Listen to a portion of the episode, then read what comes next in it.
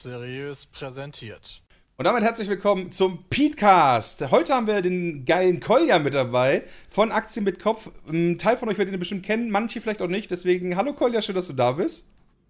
Hi Dennis, wie geht's? Ja, sehr gut, kann mich nicht beschweren. Und ähm, Großteil der Community äh, wäre cool, wenn du dich den kurz vorstellen würdest. Wer bist du? Wie verdienst du deine Kohle? Äh, ja, warum sollte man dir zuhören?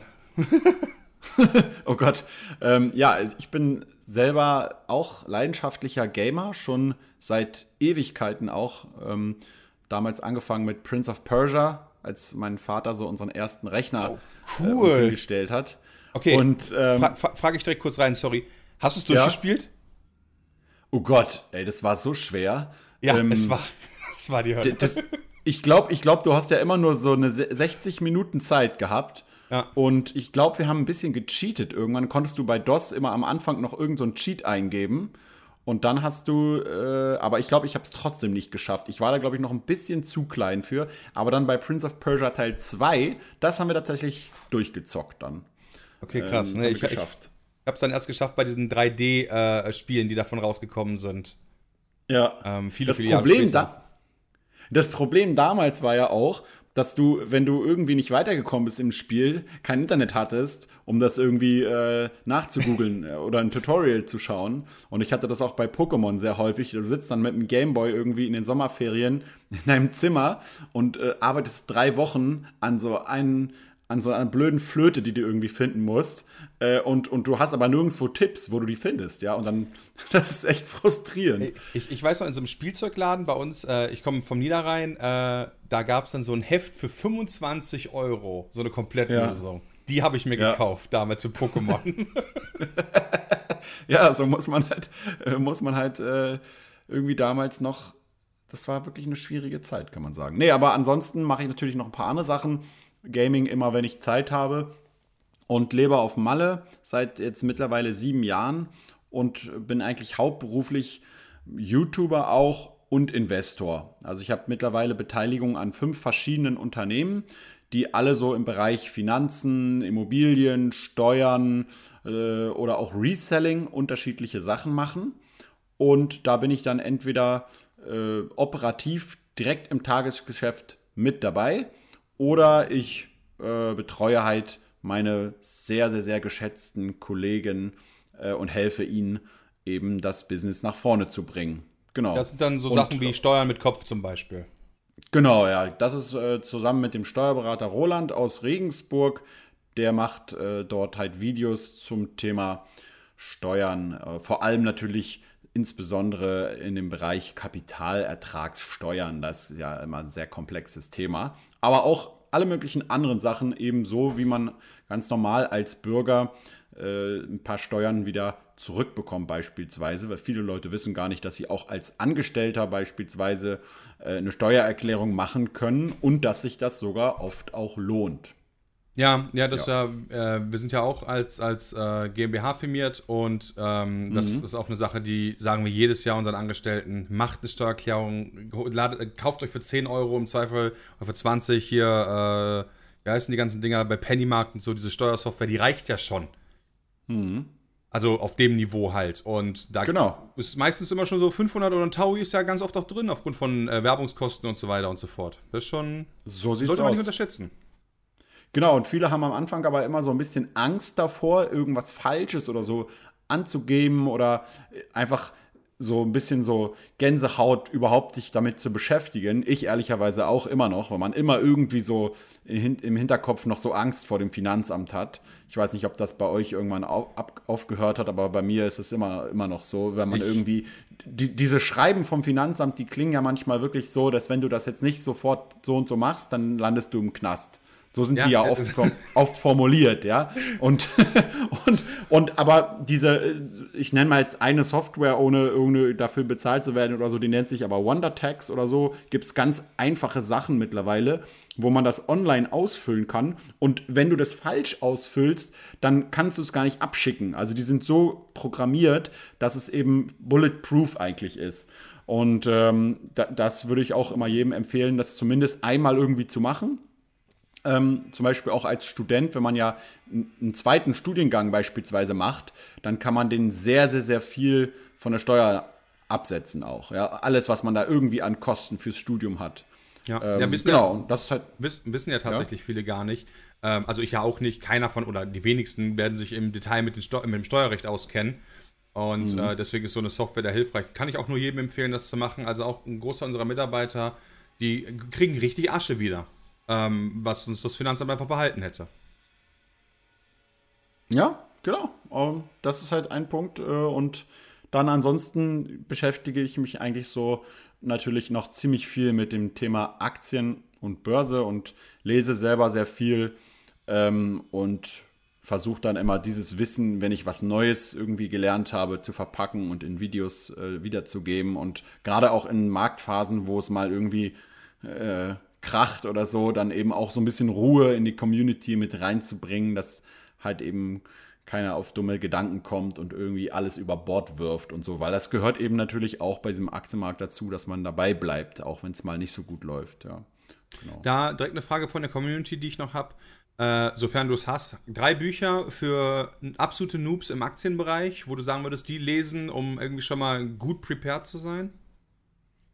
Okay, ähm, also erstmal so diese, dieses Grundsatzbuch Souverän investieren von Gerd Kommer finde ich ganz gut, um erstmal so überhaupt die Entscheidung zu treffen, will ich tatsächlich aktiv mich damit beschäftigen und Aktien kaufen, ja oder nein, weil das hat auch potenzielle Nachteile, dass es Zeit und so weiter erfordert. Und es gibt ja eben auch diese andere Lösung, dieses passive Investieren über ETFs.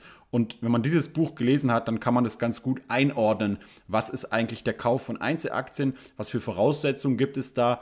Und wie schneiden eigentlich durchschnittlichen Anleger im Vergleich ab zu Leuten, die einfach passiv der Wirtschaft folgen. Bei so einem ETF, da investiere ich einfach in einen passiven Ansatz. Das bedeutet, ich investiere quasi in alles, was auf der Welt in wirtschaftlichen Beziehungen und so weiter passiert. 1600 Firmen beispielsweise, die weltweit verstreut sind und ob jetzt die eine mal besser wird oder nicht, ist eigentlich mir vollkommen egal. Ich muss da eigentlich nichts mehr machen. Diese zwei grundsätzlichen Wege gibt es schon mal. Und deswegen ist dieses Buch eigentlich ganz gut dafür geeignet. Dann äh, finde ich noch ganz gut Börsenmythen enthüllt für Anleger. Das ist ein bisschen ein komischer Titel, aber ist, glaube ich, von Ken Fischer. Das fand ich sehr, sehr, sehr interessant und lehrreich. Und dann als drittes Buch, ähm, ja, wenn man sich so ein bisschen mehr mit einzelnen Aktien beschäftigen will, dann finde ich das von Peter Lynch ganz gut. One Up on Wall Street. Das heißt, glaube ich, auf Deutsch irgendwas mit der Börse ein Schritt voraus. Ich würde aber empfehlen, wenn es geht, lieber die englische Version zu lesen. Ist die deutsche Übersetzung da nicht so gut? Boah, die ist manchmal richtig schlimm. Auch in anderen Büchern, zum Beispiel Intelligent Investor von, von ähm, Benjamin, Buffett, Graham. Äh, Benjamin Graham, ja. Genau, Graham ist die deutsche Version eine Katastrophe. Die ist äh, nicht nur schlecht, die Übersetzung, sondern teilweise auch so aus dem Kontext gerissen, dass es wirklich falsch ist, was die dort schreiben. Aber kann sein, dass es in der mittlerweile anderen Auflage schon verbessert wurde, aber damals war das echt nicht gut. Ja, das ist bitter. Ich habe die deutsche Version gelesen. Okay, dann muss ich mir die englische auch nochmal holen. Wobei auch Intelligent Investor ja, äh, äh, sag ich mal, auch ein Buch ist, wo, wo einige Kapitel eigentlich schon ausreichen. Ja, Man muss ja äh, nicht alles lesen. Nee, man muss, also natürlich musst du nicht im Zweifel immer alles lesen, weil es wird dann auch sehr technisch ab irgendeinem Punkt. Ähm, aber nichtsdestotrotz ist es, glaube ich, es ist halt schon wertvolles Wissen. Aber auch natürlich die Frage, wie tief will man selber einsteigen. Für genau. einfach nur ein bisschen äh, passiv investieren und so weiter, bin ich jetzt der Meinung, müsstest du es nicht komplett gelesen haben. Ähm, für natürlich jetzt, wenn du, wenn dein Ziel ist aber wirklich das quasi, so wie, wie Kolja zum Beispiel, äh, als Selbstständiger zu machen und davon mehr oder weniger leben zu können, dann hat es wahrscheinlich Sinn, möglichst viel Wissen auf allen Seiten mitzunehmen. Genau. Wobei es auch hier immer so, das kann ich gleich mal aufklären, ein Missverständnis gibt, ähm, dass Leute immer denken, ich würde jetzt irgendwie morgens Aktien kaufen, ähm, dann irgendwie abends wieder verkaufen, dann irgendwie 200, 300 Euro irgendwie mit nach Hause nehmen und das dann irgendwie mir auszahlen und davon leben. Aber das ist 0,0% mein Ansatz. Sondern äh, mein Ansatz ist immer so dieser Arbeit, Aktien, Ausbildung, sage ich. Das heißt kontinuierliche Weiterbildung, um eben in meinem Job oder in meiner Selbstständigkeit mehr und mehr Geld zu verdienen. dann nebenher irgendwie zu gründen und zu versuchen, selber noch einen Hebel zu haben, um eben mehr Geld zu verdienen. Da reden wir ja später auch noch äh, drüber. Und dann eben die Überschüsse diversifiziert in Aktien zu investieren, um halt immer mehr und mehr Vermögen aufzubauen. Aber ich, ich äh, zahle mir eigentlich fast nie was irgendwie von meinen Aktien oder so aus, sondern reinvestiere das kontinuierlich, weil ähm, es einfach so meine Strategie ist. Ja, nee, kann ich absolut nachvollziehen. Ähm, ich habe mich eine Zeit lang mal im Swing Trading probiert. Äh, das hat auch gar nicht so schlecht funktioniert, aber das ist halt, finde ich, super zeitintensiv für den Return, den du dafür kriegst. In der Zeit könnte halt, genau. könnte ich lieber halt andere Sachen machen, in der ich halt wie ja. mehr Geld verdienen würde, statt halt die ganze Zeit an dem, auf dem Bildschirm zu gucken. Du hast es genau sehr gut äh, erwähnt, weil ähm, ich mache das auch nebenher ab und zu, wenn jetzt zum Beispiel Tesla immer mal wieder so fällt, ne? dass die so immer wieder irgendwie so Tag für Tag nach unten gehen, dann gehe ich manchmal auch in mein so Trading, Trading-System und, und äh, wette einfach mit einem Hebel darauf, dass Tesla wieder steigt, ja. Und äh, manchmal tun sie es dann auch und dann habe ich irgendwie 200, 300 Euro, freue ich mich dass ich ein bisschen gezockt habe und dann ist gut. Ja? Manchmal fallen sie noch weiter, dann habe ich minus 200 Euro und dann verdoppel ich das Ganze nochmal, solange bis es klappt. Ja? Also wie man es eigentlich nicht machen sollte. Aber das ist nur ein bisschen Spielkapital. Das ist nicht das, worum es eigentlich bei der Börse gehen sollte, finde ich. Und wie du es selber gesagt hast, dieses Return on Time Invested ist eigentlich so die wichtigste Kennzahl. Wie viel Zeit investierst du wohin und was kriegst du am Ende bei raus? Weil wenn du jetzt irgendwie, selbst wenn du eine positive Rendite am Ende des Tages mit Daytrading machst, was die allerwenigsten machen, selbst dann musst du ja immer noch das Ganze vergleichen mit etwas anderem, was du machen könntest. Und wenn du irgendwie acht Stunden am Tag vorm Rechner sitzt und irgendwie äh, äh, versuchst, irgendwelche ähm, ähm, ja, Pips zu traden und was weiß ich, dann äh, würde ich jetzt mal behaupten, kannst du äh, äh, mehr rausholen, wenn du irgendwie was anderes machst am, am Computer, ja? Irgendwie Livestreams oder äh, T-Shirts verkaufen oder irgendwas, ein richtiges Unternehmen gründen und irgendwas anderes machen, da wirst du halt sehr viel nachhaltiger und besser dir was eigenes aufbauen können, glaube ich. Weil du ja nicht Wert extrahierst aus einem System und das ist ein großer Unterschied. Das ist so ein bisschen, du, du versuchst ja beim Daytrading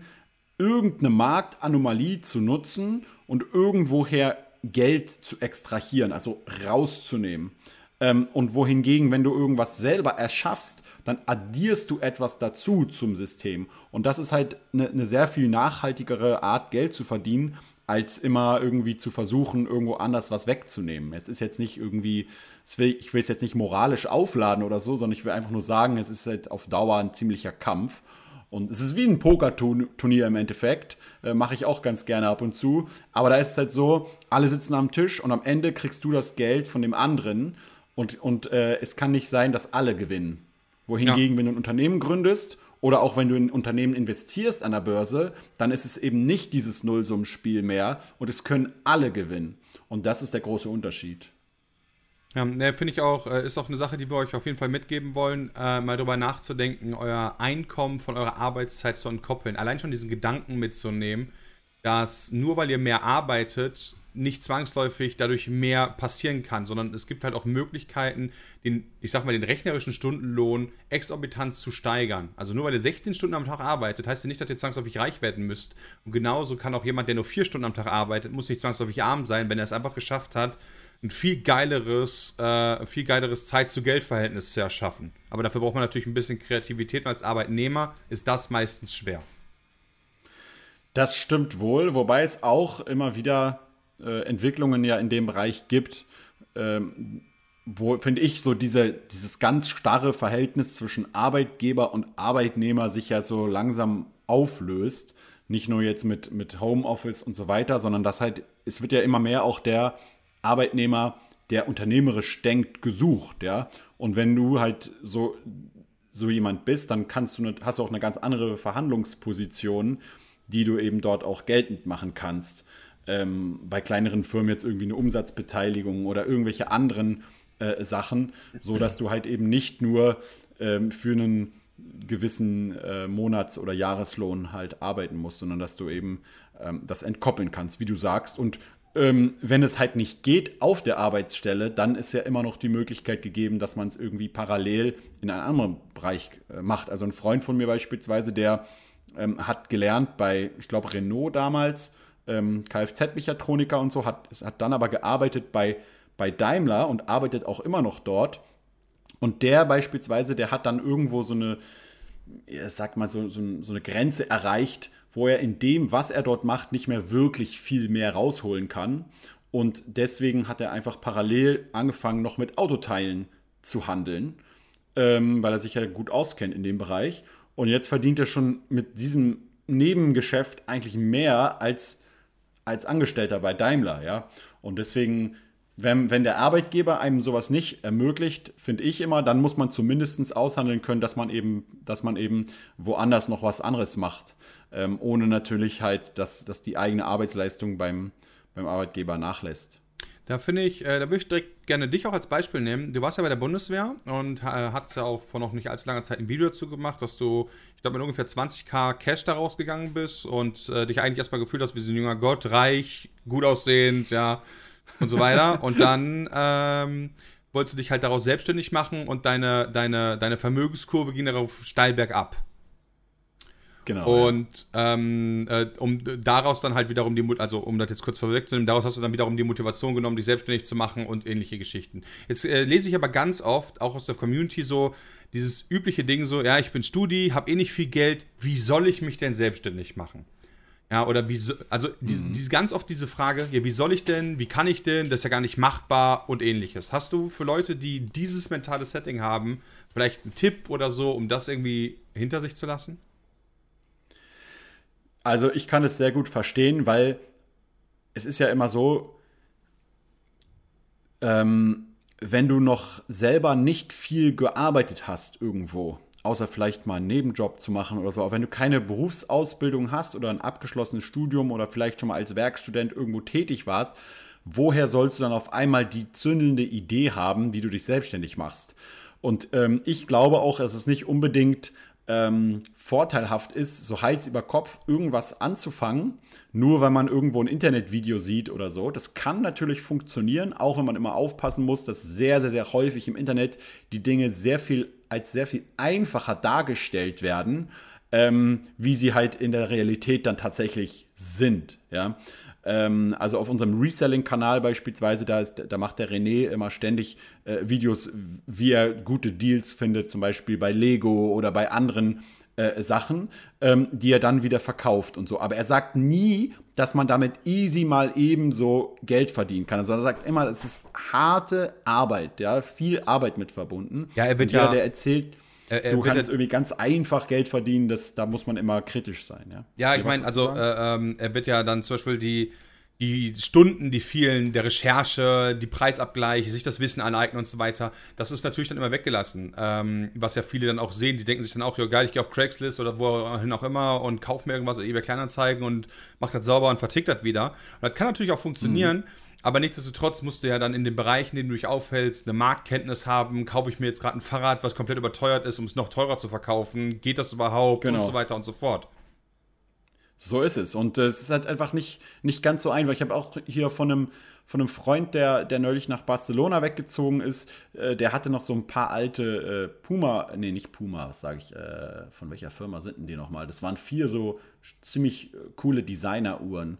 Aber nicht, nicht von Rolex leider, aber auch nicht von Puma, sondern von, keine Ahnung, irgendeine so Luxusfirma äh, jedenfalls. Und es waren vier Uhren und die hat er mir ziemlich günstig äh, verkauft. Also ich, ich habe zwar keine Ahnung von Uhren, aber ich habe äh, ziemlich schnell bei eBay gesehen, dass die, dass die halt weitaus mehr wert sind als für das, was er dafür haben wollte. Und dann habe ich halt äh, vier Dinger und dann habe ich gesagt, okay, jetzt knall ich die mal bei Facebook Marketplace einfach hier rauf und dann werden sich schon so Leute finden, die mir die abnehmen.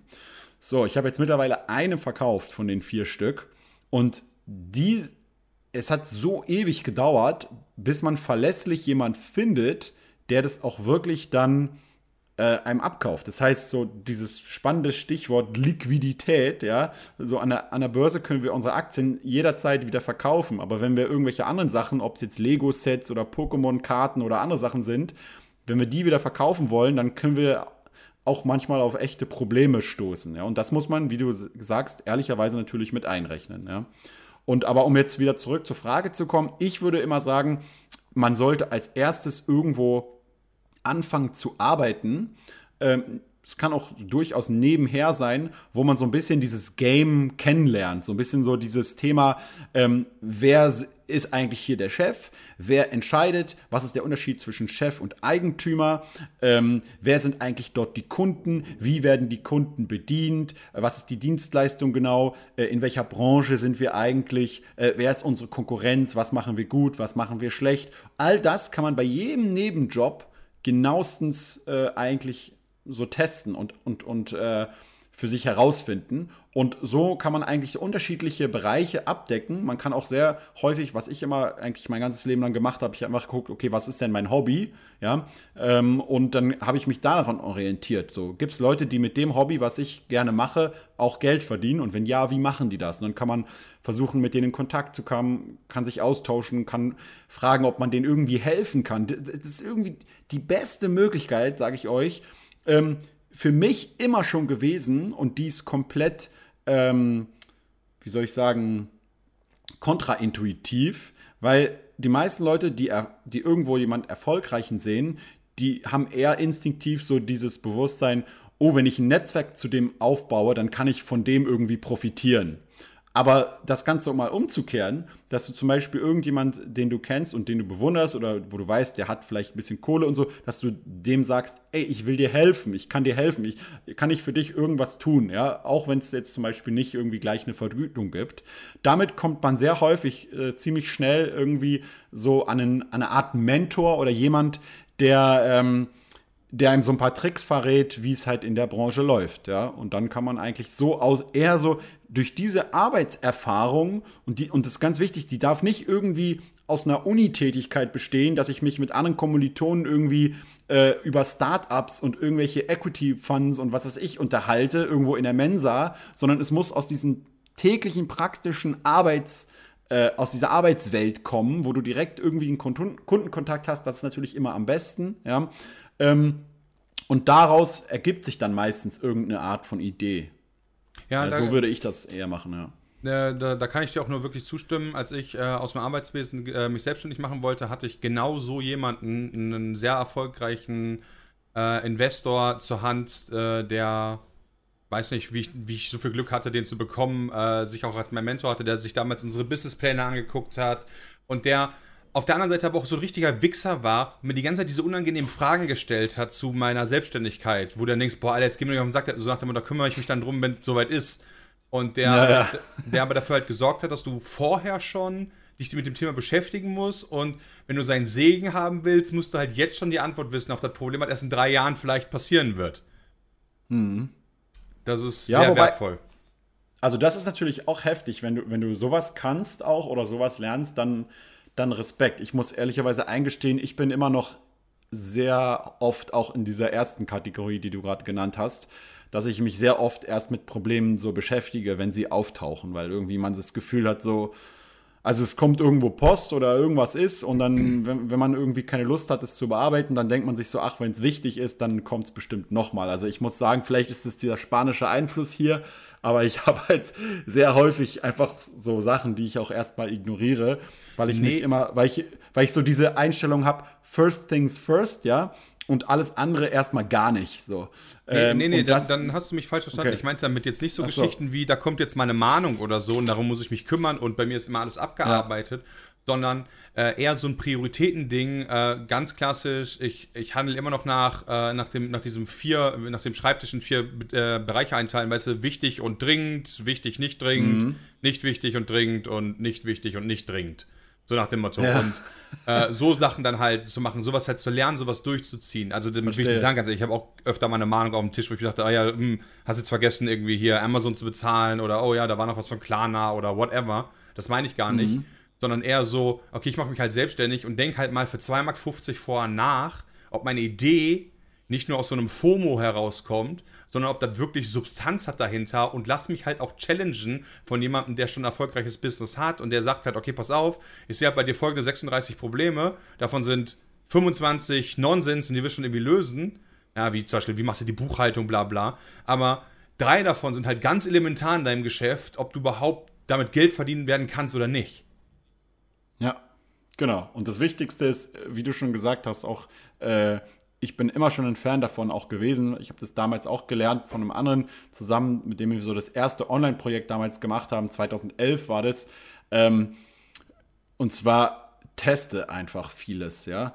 Ähm, und man entwickelt sehr häufig ein, ein, Produkt am Markt zusammen mit dem Kunden äh, und, und, und schließt sich nicht irgendwo in eine Kammer ein und entwickelt zwei, drei Jahre ähm, am Markt vorbei. Und das habe ich sehr häufig erlebt mit Apps und irgendwelchen Sachen. Ich weiß noch im Fitnessstudio damals, da haben die so voll die krasse App gebaut, haben da zig investiert und haben sogar Gründerwettbewerbe genutzt, äh, gewonnen damit und so.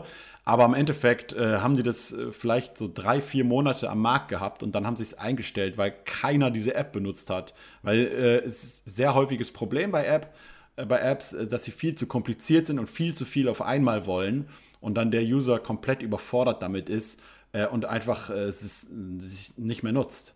Äh, und die meisten Apps, wenn man sich so, wenn man so durchs Handy mal scrollt, ja, und dann hat man die ganzen Apps, äh, wenn man so die alle mal anschaut, dann sieht man, dass man die eigentlich immer nur für eine, maximal so zwei Sachen wirklich benutzt so eine einzelne App. Und, es, und, man hat eben nicht, man hat eben nicht diese eine Super-App, die irgendwie alles kann. Ja, ich habe mir auch neulich gesagt am Flughafen, ey, geil, ich müsste mal so eine App bauen, wo man, wo man sich mit bei allen Airlines äh, einchecken kann. Ähm, damit du nicht immer so fünf, ich glaube, ich habe irgendwie 15 Airline-Apps auf meinem Handy, ja. ähm, aber äh, ich, es wird schon einen Grund geben, warum keiner die bisher gebaut hat, ja, keine Ahnung. Aber genau, also nicht zu kompliziert machen und nicht zu lange an irgendwelchen Ideen herumdoktern, die man nie irgendwo mal gegengetestet hat, ob du jetzt sagst durch einen Mentor oder ähm, ob jetzt äh, du das direkt versuchst, äh, jemandem zu verkaufen. Wichtig ist nur immer, äh, am besten immer Feedback holen von jemand, der selber irgendwie in dem Bereich tätig ist und was gemacht hat. Ja, also keine Erziehungstipps von, von Kinderlosen, will ich damit sagen. Ja, nee, äh, ist auch mein Sprichwort so. Ähm, viele Fragen haben mich zum Beispiel persönlich immer gefragt, warum ich denn nicht bei so einer Vermögensberatung bin, so deutsche Vermögensberatung oder ähnliche Geschichten, wo ich mir immer sagte, oh Gott. wie soll ja. mich denn einer beraten, der selbst nicht Multimillionär ist? ja, also, ob er jetzt unbedingt Multimillionär ist, sein muss, weiß ich nicht. Aber äh, gerade den Namen, den du genannt hast, also da gibt es sogar sehr, sehr viele Gründe, ja, also, da, äh, also das war jetzt nicht nur für die äh. deutsche Vermögensberatung, sondern so generell. Ähm, und da, also, weil du gerade meintest, so keine Erziehungstipps von Kinderlosen. Und genau da bin ich halt auch der ja. Meinung, so jemand soll mich halt beraten, der halt den Scheiß schon gemacht hat, der A, Scheiße gefressen hat und B, aber auch dann den Preis gewonnen hat am Ende.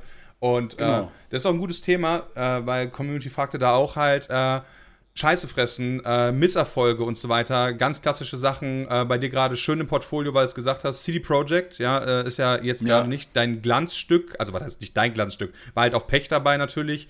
Ähm, wie gehst du mit sowas um? Also äh, ist ja, ich glaube, bei ja. dir 20% oder so hast du verloren insgesamt darauf, äh, wenn ich deinen dein Jahresrückblick richtig gesehen hatte, roundabout äh, mental. Mhm. Also damit meine ich jetzt nicht, yo, man kann halt warten und CD Projekt ist eine äh, substanziell gute Firma. Darauf wollte ich gar nicht hinaus, sondern wie gehst du damit so mental um? Weinst du dann abends und fängst an, irgendwie, keine Ahnung, zu saufen? Oder sagst du, ist mir alles scheißegal? Oder wie gehst du damit um? Ja, also ich, ich mach's mal 100% ehrlich, ja. Also erstmal ist es, ist es nicht so, dass es einen komplett kalt lässt. Äh, und zwar war es eine sehr lange Zeit so, dass ich tatsächlich, äh, wenn ich Verluste im Depot hatte, ähm, dass ich dann wirklich einfach nur gesagt habe, so what, das ist eigentlich gar nicht schlimm. Ähm, und ich halte ja langfristig meine Unternehmen und so und, äh, und so weiter. Aber ähm, jetzt ist es ja so, über die letzten Jahre hat sich sozusagen das Volumen, wie ich Aktien kaufe, immer weiter nach oben geschraubt. Und es ist halt was anderes, wenn du 5000 Euro am Tag äh, oder innerhalb von einer kurzen Zeit als Buchverlust stehen hast oder wenn es auf einmal so 50 oder 60.000 Euro sind, dann fängst du schon so an, so zu lernen, okay, einerseits, das ist heftig und du überlegst dir, was mache ich jetzt? Und andererseits versuche ich mir dann zu sagen, ey, genau so wie, wie es jetzt vor fünf Jahren oder vor zehn Jahren auf einem anderen Level war, ist es eben jetzt ähm, in, in diesem Level. Und ich sehe das wie so ein Spiel einfach, wie ein, wie ein Computerspiel. Es ist doch immer genau das Gleiche. Du fängst an als kleiner Loser mit nichts und am Ende bist du einfach der Übergott, der gegen die, aber auch gegen die krassesten äh, Endspieler bestehen muss, ja, und auf einem ganz anderen Niveau ist. Und da ist es doch vollkommen normal und logisch, dass wenn du irgendwann ein Depot hast mit von 500.000 oder sogar eine Million oder so, dass dann eben mal minus 2% oder minus 3% am Tag eben äh, eine fünfstellige oder sogar auch mal eine sechsstellige Summe irgendwann sein kann. Und das gehört dazu. Und, und das ist eine Sache, die, das ist immer so ein Prozess, das muss man so nach und nach dazu lernen, aber es ist definitiv nicht einfach, das sage ich schon mal von Anfang an dazu, sondern ich habe auch Momente, wo ich dann so da sitze und mir so überlege, so, okay, äh, jetzt, was ist die Strategie? Geile Unternehmen aussuchen, Aktien kaufen. Okay, geil, cool. Die Aktie ist jetzt äh, übrigens, äh, stimmt nämlich nicht mit 20 Prozent, sondern CD-Projekt ist jetzt 40 Prozent im Minus. Ja? Oh, okay, Und es ist nicht ja. nur, es ist, es ist nicht nur CD-Projekt, auch die ganzen anderen eher so Sektor-Gaming-Wetten, äh, jetzt zum Beispiel bei polnischen Gaming-Unternehmen. Ich habe ja noch 11-Bit Studios, ich habe noch 10 Square Games, die die ganzen On äh, Mobile Games machen. Ich habe noch Playway mit im, im Depot und so. All diese Aktien sind am Fallen, ja. Und das ist dann nochmal eine, eine besondere Herausforderung, dass du einerseits hast du immer diesen Fluchtreflex und sagst immer, oh, schnell raus, lieber wieder irgendwie in eine sichere Dividendenaktie investieren. Und andererseits sage ich mir immer, nee, das ist doch genau, das ist doch genau das, was ich von Anfang an einkalkuliert habe, dieses Risiko. Und genau deswegen halte ich mich an meine Strategie und kaufe halt weiter. Und das ist halt einfach, ich glaube, da gibt es keinen einfachen Weg, das zu lernen, sondern du musst das halt eben bei Level 1 anfangen und nicht bei Level 10, sondern du musst immer sozusagen von, von klein immer weiter einen Schritt weitergehen. Und dann nur so kann man das, glaube ich, lernen. Andererseits wird es sehr schwer. Und äh, nee, heulen tue ich jetzt deswegen nicht. Aber äh, man ist schon ab und zu gereizt, vor allem, weil, weil ähm, ich wäre weitaus weniger gereizt manchmal, wenn ich das, wenn ich das alles nur bei mir im Privaten mache. Aber wenn du so, so eine Sache erklärst, die du zum Beispiel seit fünf oder sechs Jahren ähm, machst, mhm. und das mit diesem öffentlichen Depot zum Beispiel, das, das mache ich jetzt seit 2015 oder so. Und ich weiß noch damals, wie ich immer so die Blogbeiträge geschrieben habe, wo es immer so von einem hoch zum nächsten ging und die Aktien immer gestiegen sind, egal ob es jetzt Activision, Microsoft oder was auch immer es war. Und ich habe immer geschrieben, jedes Mal, irgendwann wird es mal anders laufen, Leute. Es wird auch mal Monate und Jahre geben, wo es bergab geht und so. Ne? Seid darauf vorbereitet und so. Und ich bin manchmal gereizt aktuell, wenn man, wenn man schon so ziemlich krassen äh, Hate bekommt, auch von, von Leuten, die, die sich sozusagen dann darüber lustig machen, über diese Transparenz oder die sogar auf anderen Kanälen wiederum, weil du sie mittlerweile geblockt hast, äh, anfangen, Lügengeschichten zu verbreiten und, und einfach dich vor anderen Leuten schlecht machen wollen, dann äh, ist das schon so ein Punkt, wo so ein zusätzlicher Stressfaktor mit reinkommen kann. Aber das ist immer nur kurz und immer nur so tagesformabhängig, weil zwischendurch habe ich dann einfach, und das ist immer die beste Option, finde ich deswegen, einfach viele Sachen zu tun haben, viele spannende Projekte, an denen man arbeitet, sodass man auch gar nicht so viel Zeit hat, sich, äh, sich eigentlich so damit zu beschäftigen, nur da vorm Depot zu sitzen und zu heulen, ja. Nee, nee, ähm, also. Von daher. Genau. Das verstehe versteh ich natürlich schon. Äh, aber ich meine, ich habe das ja selbst auch miterlebt. Äh, ich meine, bei mir, ich bin ja nicht ganz so transparent wie du, was aber auch daran liegt, dass wir eher Gamer sind. Aber um vielleicht dahin auch direkt ja. äh, den, äh, den Schwenk zu machen, ähm, Anfang März gab es ja den den, äh, ich sag mal, Frühlingsdip, den üblichen, mehr oder weniger. Und seitdem haben SP 500 und Dow Jones den Megaflug gemacht. Und Nasdaq mit Tech-Sektor, ja, ist halt nicht so geil. Und da muss ich auch ganz ehrlich sagen, da rede ich sonst ansonsten nie so drüber, weil vielleicht auch noch so aus einer anderen Bubble kommt nach dem Motto, über Geld redet man nicht. Aber wenn du dann so einen Ver äh, Tagesverlust machst, der irgendwie fünf- oder sechsstellig ist, da schluckst du halt schon hart und denkst dir so, okay, habe ich meinen Riecher verloren? Mache ich alles falsch gerade? Oder, oder wie kann es ja. sein, dass ich das nicht gesehen habe, dass der Tech-Sektor den Löffel abgibt gerade? Also, wieso ist das an mhm. mir vorbeigegangen? Wieso habe ich eine Sektorrotation nicht mitbekommen? Und, und, und, und, und. Und das bin ja. ich ganz ehrlich knabbert bei mir dann schon. Ja, kann ich, kann ich gut verstehen. Aber ich glaube, also wenn man sich in diesem Bereich Einzelaktien und so weiter bewegt, ich meine, wenn du jetzt einfach nur einen Nasdaq ETF zum Beispiel gekauft hast, dann wirst du einfach äh, sehen, auch wenn du jetzt zum Beispiel mal ein paar Zeitperioden mehr in die Vergangenheit gehst, dass halt der niemals zu jedem Zeitfenster immer besser abschneidet als der S&P 500, ja. Und ähm, es sind übrigens im, im Nasdaq nicht nur Technologiewerte drin, das, das, das denkt man immer, aber da sind auch ich weiß. Äh, klassische, aber der ist natürlich sehr stark tech dominiert, das stimmt schon. Ähm, und dann gibt es natürlich immer die unterschiedlichsten Gründe, warum das halt dann zwischendurch mal eben anders ist. Und ähm, ich glaube, man unterschätzt, man überschätzt sich manchmal irgendwie komplett äh, irgendwie in der Fähigkeit, sowas kontrollieren zu können. Also ob du jetzt eine Aktie, wenn du jetzt eine Aktie gekauft hast und die danach steigt oder fällt, das, ist, das liegt zu 100% nicht in deiner Macht. Ja. Außer du bist jetzt irgendwie ein Carl Icahn oder so und kannst gleich noch irgendwie einen Aufsichtsrat noch mit dazu und dann irgendwie äh, anfangen, die zu beraten, wie sie jetzt äh, das Unternehmen rationalisieren und wieder auf Vordermann bringen und so. Dann, dann vielleicht schon. Aber ansonsten liegt es nicht in deiner Macht. Und manchmal hast du einfach Glück. Ähm, und dann passiert halt das, was vor allem bei uns Männern häufig passiert. Wir bilden uns dann ein, dass wir es raus haben, dass wir es können und dass wir wissen, wie es geht. Aber es ist es ist dann einfach nur Glück. Also das Corona beispielsweise hat es gecrashed und ich habe einfach gekauft und gekauft, gekauft und es hätte noch sehr viel weiter fallen können. Dann wäre es nicht so gut gewesen. Aber dadurch, dass ich halt äh, Glück gehabt habe und dieser Aufschwung wieder ziemlich schnell kam, denkt man sich dann so im Nachhinein immer so, ah, okay, war ja alles alles easy. Und ich kann das dann immer an den, an den YouTube-Kommentaren kann ich das dann immer ablesen.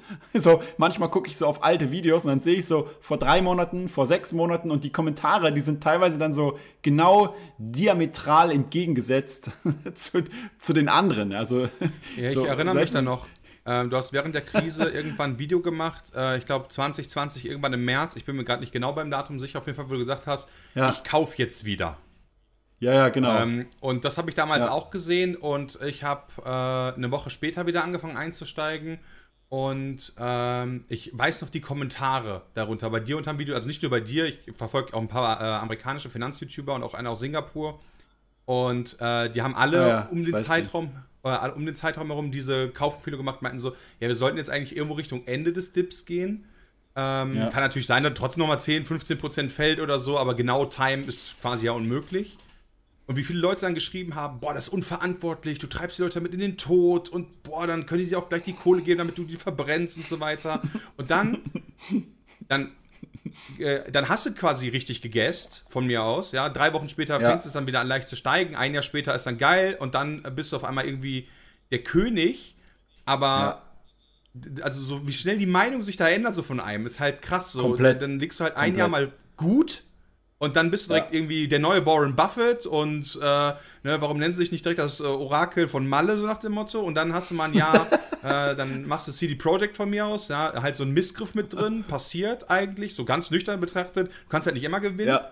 Ja, und dann, ja, kein Wunder, ne, wusste ich ja immer schon, Kolja, die letzten 50 Jahre, alles nur Blender, bla bla bla. ja, ist wirklich so.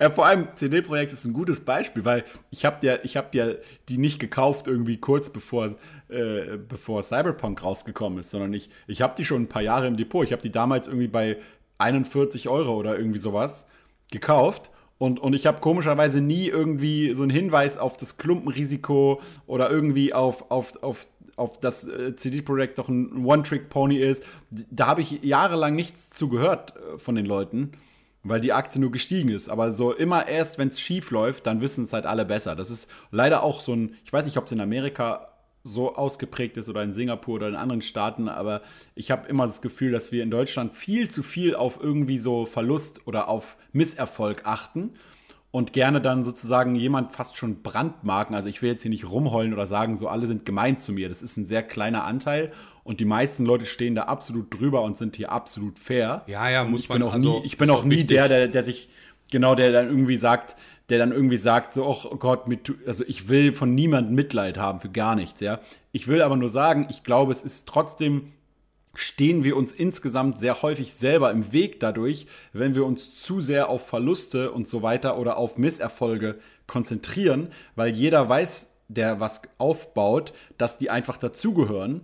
Und äh, auch wenn es jetzt irgendwie abgedroschen klingt, dass man eben halt einfach diese Misserfolge wegsteckt und weitermacht, äh, den Mund abwischt und nächstes Mal läuft es eben besser. Und meistens ist es so, dass, dass allein diese Erkenntnis und dieses Durchstehen bei so einer Durst, Durststrecke schon so de, die Umkehr ist zum, zum wieder nächsten Aufschwung und zum Erfolg. Ja, das habe ich schon ganz oft erlebt. So, da, so wirklich so, dass du so denkst, der Karma-Gott oder irgendjemand testet dich einfach jetzt gerade. Du, nach dem Motto, du willst erfolgreich werden irgendwo und dann testet er, ah, willst du es wirklich? Willst du sozusagen ähm, hier in dem Bereich richtig, richtig Erfolg mitnehmen? Dann testen wir dich jetzt erstmal, ob du auch würdig bist, so ungefähr. So habe ich manchmal das Gefühl. Und wenn du dann aber aufgibst, dann sagen sie, ah, siehst du, du hast den Test nicht bestanden, du, du hast nicht das Recht dazu, ja. So ich ungefähr stelle ich mir das manchmal vor. Und wenn ich dann aber weiß, okay, ich, ich ziehe das trotzdem durch, ich mache es einfach weiter. Ich weiß wirklich bei allen Sachen in meinem Leben, wo ich hier dran geblieben bin und es einfach weitergemacht habe, kontinuierlich optimiert habe,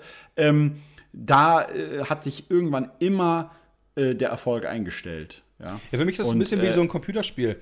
Weißt du, kennst es, du fängst ja. halt so an, spielst halt das erste Mal in deinem Leben COD und drückst halt einen Headshot nach dem nächsten, denkst du, du bist der krasseste. So diesen, diesen, ja, ich sag mal, Lucky ja. Noob typisch. Und dann kommt so ja. dieser Fall, wo dann eigentlich so dich dein Skill erst anfängt zu entwickeln. Und denke ich mir immer so, das ist eigentlich mit Aktien oder mit auch Unternehmen das gleiche. So, du hast eine Idee, die performt von mir aus, du machst im ersten Monat von mir aus direkt richtig Lucky Shot, 10.000 Euro, geiles Live und im nächsten Monat aus irgendwelchen Gründen bricht dir der komplette Umsatz weg und dann musst du immer noch dabei bleiben und dann genau. die Probleme finden ja. und die aus dem Weg ja. räumen und so weiter. Ja, oder bestes Beispiel ist auch YouTube. Du wirst sicherlich ja auch viele Zuhörer haben, die vielleicht selber einen Kanal haben oder, oder irgendwie mal starten wollen oder so. Das ist auch das beste Beispiel ich, ich weiß nicht, wie es bei euch ist, aber bei mir ist es immer ziemlich volatil, so was, also manchmal wächst man irgendwie sehr schnell und die Abonnenten kommen irgendwie ganz von alleine und ab und zu, so wie jetzt zum Beispiel gerade, ist, ist auf einmal so eine Durststrecke und du denkst dir so, hä, was ist da auf einmal los? Sind die Videos alle scheiße geworden? Ähm, oder sind die Leute alle nur noch draußen und keiner guckt mehr meine Videos? Also auf einmal ist das Wachstum viel langsamer als noch irgendwie Monate davor ähm, es ist bei mir nie konsistent. Es geht immer so in irgendwelchen komischen Wellen, Wellen, die ich noch nie ja. so genau verstanden habe. Ja? Und, und, ähm, und dann denke ich mir immer, dass bei manchen YouTube-Kanälen merkst du denen das so richtig an, dass immer in dem Moment, wo es nicht mehr gut läuft, fangen die an, weniger zu investieren und weniger reinzustecken. Du siehst dann, die haben nicht mehr so viel Spaß, die Videos zu machen oder da kommen seltener Videos und so weiter. Und, und dadurch ist natürlich dann so wie so eine Art Negativspirale. Dadurch werden ja noch weniger Leute zuschauen und, es geht, und die sind noch demotivierter. Das hab, ich habe das schon so häufig erlebt oder auch mit Leuten teilweise YouTube-Kanäle zusammen gestartet und die sehen dann, boah, es geht nicht gleich von 0 auf 100 und gleich aufgegeben, gleich wieder aufgehört, ja. Und eigentlich muss, muss ja sagen, egal wie es gerade läuft, du musst immer weiter trotzdem machen, auch wenn es schwerfällt in dem Moment. Und ja, dann wirst du dann, meistens schon wieder direkt belohnt. Also gerade dann, dann, ist äh, ja so, du hast ja. einen Dip und so weiter und dann musst du ja eigentlich dich davor setzen, okay, warum habe ich den Dip? Und selbst wenn du es nicht genau weißt, mit Kreativität, was Neues probieren und so weiter, um halt das zu überkommen und nicht zu sagen, oh cool, das, was ich seit drei Jahren mache, funktioniert nicht mehr äh, jetzt alles scheiße, die Welt ist gegen mich, so, sondern die Welt entwickelt sich. Ich meine, den Content, den wir heute machen, der ist gar nicht mehr vergleichbar mit dem, wo wir haben ja vor über zehn Jahren angefangen mittlerweile. Und okay. das ist, ja, früher haben wir halt serielles Let's Play gemacht, serielles Programm. Ja, wir mhm. haben halt ein, ein, Spiel angefangen zu spielen, haben mehr oder weniger durchgespielt und das kam halt in mehr oder weniger 15 Minuten Hardcut auf YouTube. Aus Hardcuts wurden dann Softcuts, aus äh, ganzen Spielen wurden dann auch so Einschieber, dann wurden die Folgen irgendwann für sich selbstständig, sodass halt die nicht mehr in einem Zusammenhang stehen äh, und so weiter. Der Schnitt wurde anders und und und und und so. Und dahin entwickelt sich halt das System. Ob man das gut findet oder nicht, das wage ich nicht zu beurteilen. Aber dahin entwickelt mhm. sich das. Und du hast dann halt zwei Möglichkeiten. Entweder du sagst, ich finde das alles scheiße und ich höre auf und schmeiß die Scheiße hin und mach was anderes. Oder du sagst, okay, das ist halt so, das ist vielleicht nicht mega geil, aber ich kann das System nicht ändern und mhm. äh, hol da das Beste raus. Dann wird einem aber immer der Zynismus unterworfen, ja, du kannst natürlich kannst das System ändern. Und dann denke ich mir immer so, ja, das stimmt. Ich könnte natürlich jetzt äh, vielleicht YouTube davon überzeugen, seriellen Content wie alte Let's Plays oder so wieder zu pushen im Algorithmus, aber es ist für mich persönlich als Einzelperson viel einfacher, mit dem System zu spielen. Ja, oder du kannst ja trotzdem noch, wenn es, Also bei mir ist es immer so, wenn ich jetzt merken würde, dieses System bestraft mich irgendwie auf Dauer. Ähm, ich hatte zum Beispiel sehr lange Zeit meine, meine Videos nicht monetarisiert bei YouTube, ja, und dann ich habe auch einige Gespräche dort geführt und es hieß immer, nein, nein, nein, du hast keinen Nachteil dadurch. Du hast so, ne? einen Nachteil dadurch. Aber, ja, natürlich. Ich, ich habe ich hab gesehen, da waren teilweise YouTube-Kanäle mit, mit fünf Abonnenten, mit, mit Videos, die null Interaktion hatten, auf einmal über meinen gerankt. Ja, da kann, könnt ihr mir erzählen, was sie wollen, ja. Aber der, der, das Problem ist halt einfach, ähm, wenn man, wenn ich jetzt merken würde, das System ist jetzt so gebaut, dass ich da keinen Spaß mehr habe mit dem, was ich mache und die Videos damit kriegen keine Aufrufe mehr, ähm, dann würde ich, bin ich halt einfach so, dass ich dann sagen würde, okay, ja, ich, ich spiele mit diesem System mit, aber ich bin schon dabei, irgendwie was anderes zu suchen, um wieder irgendwas anderes zu machen, was mir mehr Bock macht. Weil ab dem das Moment, ist ja legit. So das ist ja absolut okay. So, aber das machen ja viele. Scheiße wird.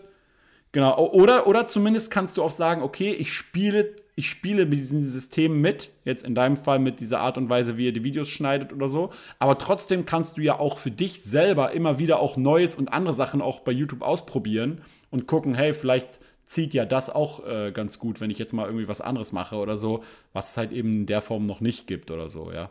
Ja, ja. Spricht ja nichts dagegen, Sachen auszuprobieren. Und manchmal ist es halt so, dass, dass jemand es dann halt total feiert. Oft ist es so, dass es erstmal total schlecht ankommt, dann machst du es aber nochmal und dann kommt es schon ein bisschen besser an und dann irgendwann feiern es alle. Das kann, soll mir auch einer mal erklären, ja. Aber sehr häufig denken die Leute ja immer bei YouTube, äh, so dass es so quasi, jeder Content ist immer genau für sie nur. Ja? Und wenn ich jetzt ein Video über ETFs mache, dann schreiben alle, hä, warum denn jetzt ETFs, ja? So, mach doch lieber Aktien. So, und dann sage ich so, ey, wenn du kein ETF-Video guckst, gucken willst, dann guckst doch nicht an. So, doch, weißt du, ich denke mir dann immer so, ich gehe doch nicht in den Supermarkt und kaufe mir irgendwie ein Bier und dann, dann gehe ich zur Kasse und sage, ey, warum habt ihr da Cola? Ich will doch Bier. Ja? ja. Ich kaufe halt mein Bier. Aber bei YouTube denkt man, denken alle immer so und auch insgesamt im Internet, alle denken immer, sie müssen alles kommentieren und sie fühlen sich genötigt, überall auch zu reagieren.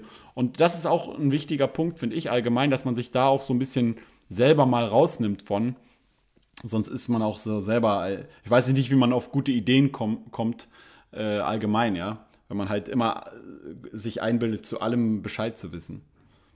Ja, nee, da, da, stimme ich dir absolut zu. Ähm, Gerade dieses auch mit, mit Fails umgehen können und die auch zu akzeptieren, auch wenn es hart ist oder wenn es an einem knirscht, ja, oder wenn es einem wehtut, äh, macht halt einen in vielen Fällen halt auch besser. Also na, ganz ehrlich, wenn ich rückblicke, habe ich meistens gelernt, wenn es mir richtig wehgetan hat. So, und das wird von vielen, ja. finde ich, so unterschätzt, dann ist das so, okay, ich falle halt mal auf die Nase und bleib dann halt einfach liegen und verlange, dass jemand anders mich wieder aufhebt, so. Und da bin ich dann auch eher so und sag, ja, also ist, ist jetzt nicht so, dass ich gerne auf die Fresse falle, aber hilft halt nichts, ne? Irgendwie muss halt weitergehen, also stehst du auf und machst halt nochmal neu und anders und dann wird das schon irgendwie funktionieren, wenn du von der Idee überzeugt bist. Oder im Zweifel kommt es auch zum genau. Schluss, die Idee war echt scheiße. Ja gut, da musst du ja was Neues ausdenken. Aber im Endeffekt muss man auch mal den Ball flach halten, finde ich, weil das ist halt auch so eine Sache, die mir immer sehr stark schon geholfen hat, ähm, äh, dass ich halt immer so auch mir das, was ich mache, irgendwie so mehr so historisch einordne in den Kontext. Äh, was meine ich damit? Dass ich, ich kann mich noch erinnern an die, an die Geschichten von meinem Opa äh, aus dem Krieg oder von meiner Oma, äh, äh, wie, wie ihnen so das Haus weggenommen wurde und von all diesen ganzen Sachen, was sozusagen meine Generation, also meine Elterngeneration und deren Eltern alles erlebt haben. Und dann finde ich immer, ist immer so ziemlich lächerlich, wenn ich mich irgendwie hier irgendwie aufrege, weil irgendwas nicht, was nicht funktioniert hat, wo ich in keinster Form irgendwie ein wirklich großes Risiko eigentlich eingegangen bin oder, oder eingehe. Ja? Es ist ja nicht so, dass du mit Haus und Hof irgendwo investiert bist und wenn das jetzt nicht klappt, dann bist du irgendwie bis in den Rest deines Lebens verschuldet und kannst nicht mehr neu anfangen, sondern in der heutigen Zeit hast du, hast du quasi immer wieder die Möglichkeit, äh, dein, dein, dein, äh, den Spielstand äh, zu speichern, ja, und von dort wieder neu zu beginnen. Und das hatten die Leute früher eben nicht alle. Und deswegen finde ich, äh, muss man auch so ein bisschen, hilft es einem auf jeden Fall, das ab und zu mal so einzuordnen und, und, und dann wieder zu merken, okay, krass, so schlimm, wie es eigentlich dachte, ist es eigentlich gar nicht, ja. Ja, außer du machst bei Wall Street Bet mit und machst YOLOs, dann hast du verloren. Ja, auch, auch, auch die werden aber, ja klar, also ich meine, wenn die, wenn die, äh, wenn die ihre ganzen Life-Savings dann irgendwie ähm, da reinknallen und, und das alles dann weg ist, dann, äh, dann ja, musst du erstmal wieder wirklich doll den Mund abputzen und wieder weitermachen. Das, glaube ich, wird dann wirklich schwer. Aber ähm, ja, so dumm sollte man ja auch nicht sein und, und äh, mit, mit so viel Kapital da rumzocken. Ja? Das machen ja sogar Profis, wie man ja auch bei genau diesem Fall mit GMI gesehen hat und dem Hedgefonds, der halt einfach Ja, 50, mit 50 Prozent oder sogar noch mehr, glaube ich, seiner Assets da irgendwie short gegangen ist auf eine einzige Aktie. Ja, das ist aber ein guter Das, Punkt äh, noch. kann- Zocken. Äh, also im Sinne von jetzt Gambling. Ähm, siehst du bei Aktien, also viel machst du ja Investment und davon sind viele gut, manche muss man halt abschreiben, sind halt schlecht gewesen und so weiter.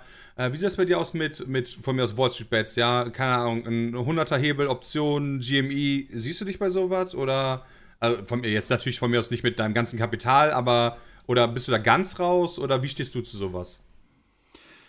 Also ich sag mal so, es gibt, es gibt einen Punkt. Erstmal wür- würde ich jetzt zum Beispiel CD-Projekt und so äh, überhaupt nicht abschreiben äh, als schlechte Investition. Nee, nee, so war das nicht äh, gemeint. Ich meinte so generell im Leben, weißt du, man hat Sachen gemacht, abschreiben, weg damit. Genau.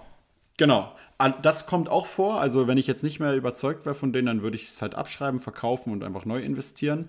Ähm, dann gibt es so eine Zwischenstufe noch, finde ich, von diesem ganzen Risikothema. Und zwar, das sind so als Beispiel so Kryptowährungen und Bitcoin und all diese ganzen Sachen, wo ich überall auch investiert bin, auch schon jetzt seit anderthalb Jahren oder so, ähm, um einfach äh, auch mitzubekommen, wohin entwickelt sich sowas. Und ich finde, das kann man immer nur dann so wirklich nachvollziehen, wenn man selber auch investiert ist und Skin in the Game hat. Äh, ansonsten ist das irgendwie immer so als Außenstehender nur nachempfunden. Und dann gibt es natürlich eben noch diesen extrem spekulativen Bereich, aber das hat sozusagen nichts nur was mit dem Instrument an sich zu tun, ob das jetzt eine Aktie ist oder ein Rohstoff oder Gold, sondern immer nur mit der Handhabe. Also du kannst alles irgendwie auch zu einer Spekulation machen.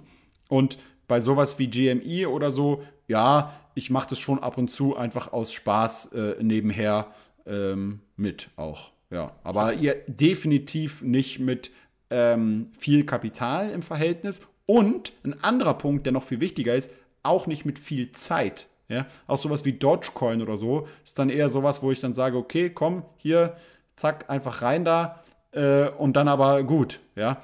Und dann gucke ich halt irgendwie ab und zu und freue mich, dass es irgendwie steigt oder so. Aber ich werde jetzt garantiert nicht irgendwie jeden Tag Stunden damit verbringen, in irgendwelchen Foren zu diskutieren, ob der Dogecoin meine Rente sichern wird oder nicht. Weil das ist wirklich pure Zeitverschwendung. Und sobald ich auch merke, immer bei mir, dass das Überhand nimmt, werde ich ganz rigoros und mache das halt gar nicht mehr.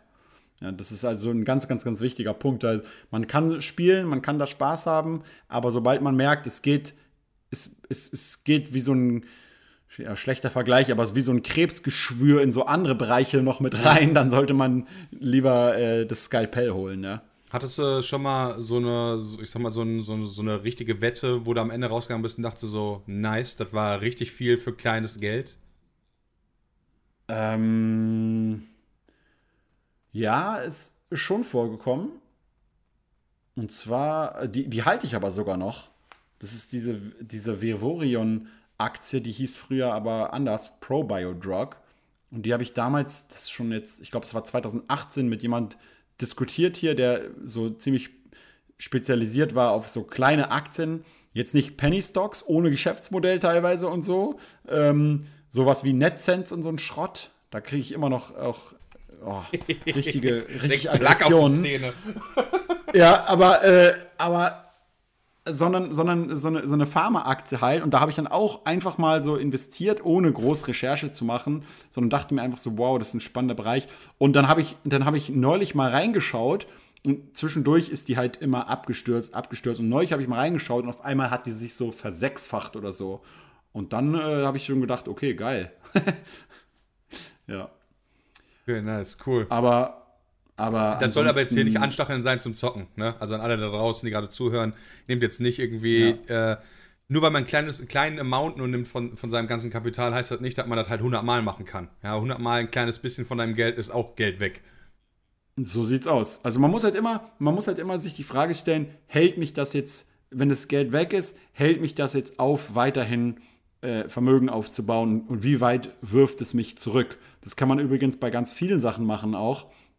Äh, äh, zum Beispiel, in wie viel äh, Miete zahle ich für eine Wohnung oder welches Auto kann ich mir leisten und so. Ich stelle mir immer die Frage, wirft es mich denn zurück? Oder hält es mich denn irgendwie auf? Oder ist es so ein großer Batzen Kohle im Verhältnis zu irgendwie dem Gesamtvermögen oder so, dass ich, dass ich äh, wirklich Probleme hätte, wenn, wenn das schief geht, ja. Und solange man immer sagt, nee, das ist okay, ähm, ist es doch in Ordnung, ja. Und dann, ähm, Herrgott nochmal, ja, finde ich, geht, geht äh, mir macht es einfach Spaß, ja. Auch mal in Vegas irgendwie mit, mit meinen Freunden ins Casino zu gehen oder so, das macht mir halt auch Spaß. Man muss halt immer nur, die Kunst da, darin besteht immer äh, so die, die richtige Balance halt zu haben, ja.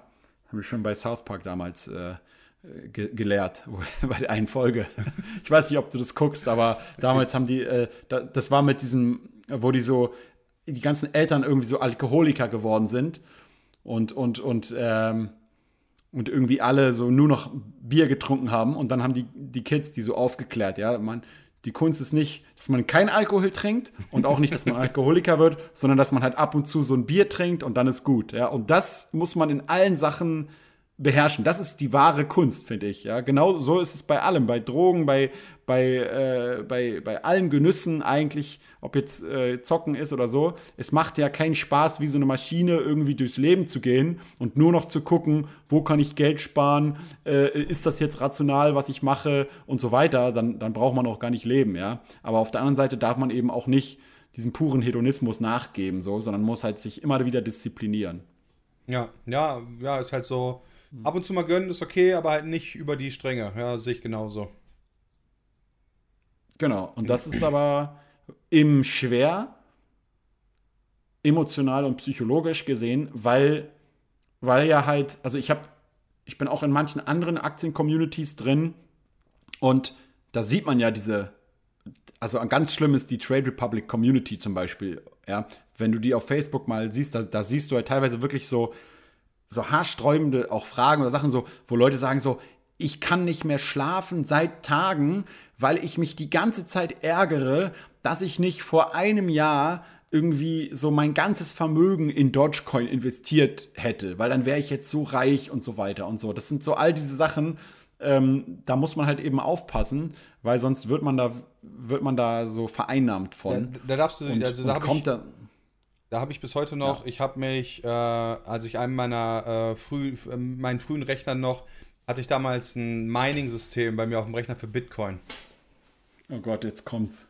Und ähm, damals haben wir halt welche gemeint. Und ähm, was mir halt dabei tatsächlich hilft, ist, ich habe die dann irgendwann mal verkauft und habe mich darüber tierisch ja. gefreut, weil ich glaube, ich habe dafür 25 Euro oder so bekommen. Und genau das ist aber der Punkt. Für einen Bitcoin. Hm, bitte was? Für einen Bitcoin. Äh, genau, pro Bitcoin dann. Und ich habe die halt komplett aber, äh, aber selbst gemeint gehabt. Und äh, war natürlich ja. dann viel Geld, weil ich hatte irgendwie 20 Stück und das war, fand ich cool. Und ich ärgere mich da aber trotzdem bis heute nicht drüber, weil jetzt kann ich ja sagen, ja, 20 Stück äh, mal 50.000, ne, boah. Aber sagen wir ganz ehrlich, ich hätte die spätestens, selbst wenn ich damals gesagt hätte, nee, spätestens bei 500 Dollar oder so hätte ich die vertickt. Klar, natürlich. Ja, ich doch gesagt, ey, ganz ehrlich, ihr habt das noch alle. Äh, ich habe 500 Dollar, leck mich am Arsch. ja. Äh, gleiches, also gleiches halt mit vielen Sachen. Deswegen ärgere ich mich da nicht so drüber, weil ich mir dann denke so, ja, realistisch betrachtet, ich habe die Sachen nicht gehalten. Äh, ich habe mir auch damals schon gedacht, Amazon ist geil und habe trotzdem keine Aktien gekauft und so weiter und so fort. Ähm, da ärgere ich mich aber nicht drüber und ich verstehe halt nicht, wie Leute sich da so tierisch schwarz ärgern können. Das ist für mich genauso, als ich sagen würde, verdammte Scheiße, letzte Woche die Lottozahlen, warum habe ich die eigentlich nicht getippt? Genau. Es, es ist, man macht sich das Ganze eigentlich viel leichter, wenn man akzeptiert und es sogar erstrebenswert findet, langsam reich zu werden und nicht schnell reich. Ich finde langsam reich werden richtig, richtig nice eigentlich. Ja, so jeden, jede, alle zehn Jahre mehr, eine Null mehr oder so. Ja, Und äh, das ist vollkommen okay und das ist der viel bessere Weg. Und sehr häufig ist es auch so, nämlich, dass wenn du schnell reich wirst, dass du, dass du ändern sich ja schlagartig deine Möglichkeiten, dein Vermögen, aber dein Vermögen in, in der anderen Bedeutung, nämlich in, im Sinne von, du vermagst etwas zu tun, das ändert sich nicht so schlagartig. Das heißt, deine Fähigkeiten haben sich ja gar nicht, haben gar nicht Zeit gehabt, sich anzupassen an dein auf einmal gestiegenes Vermögen. Das beste Beispiel ist ja immer der Lottogewinner. Aber auch andere Situationen, äh, wo du zum Beispiel aufgrund von irgendeinem Unternehmen oder so auf einmal extrem schnell, extrem reich wirst. Ne? Ähm, für deine Verhältnisse oder absolut gesehen, kann ja auch sein.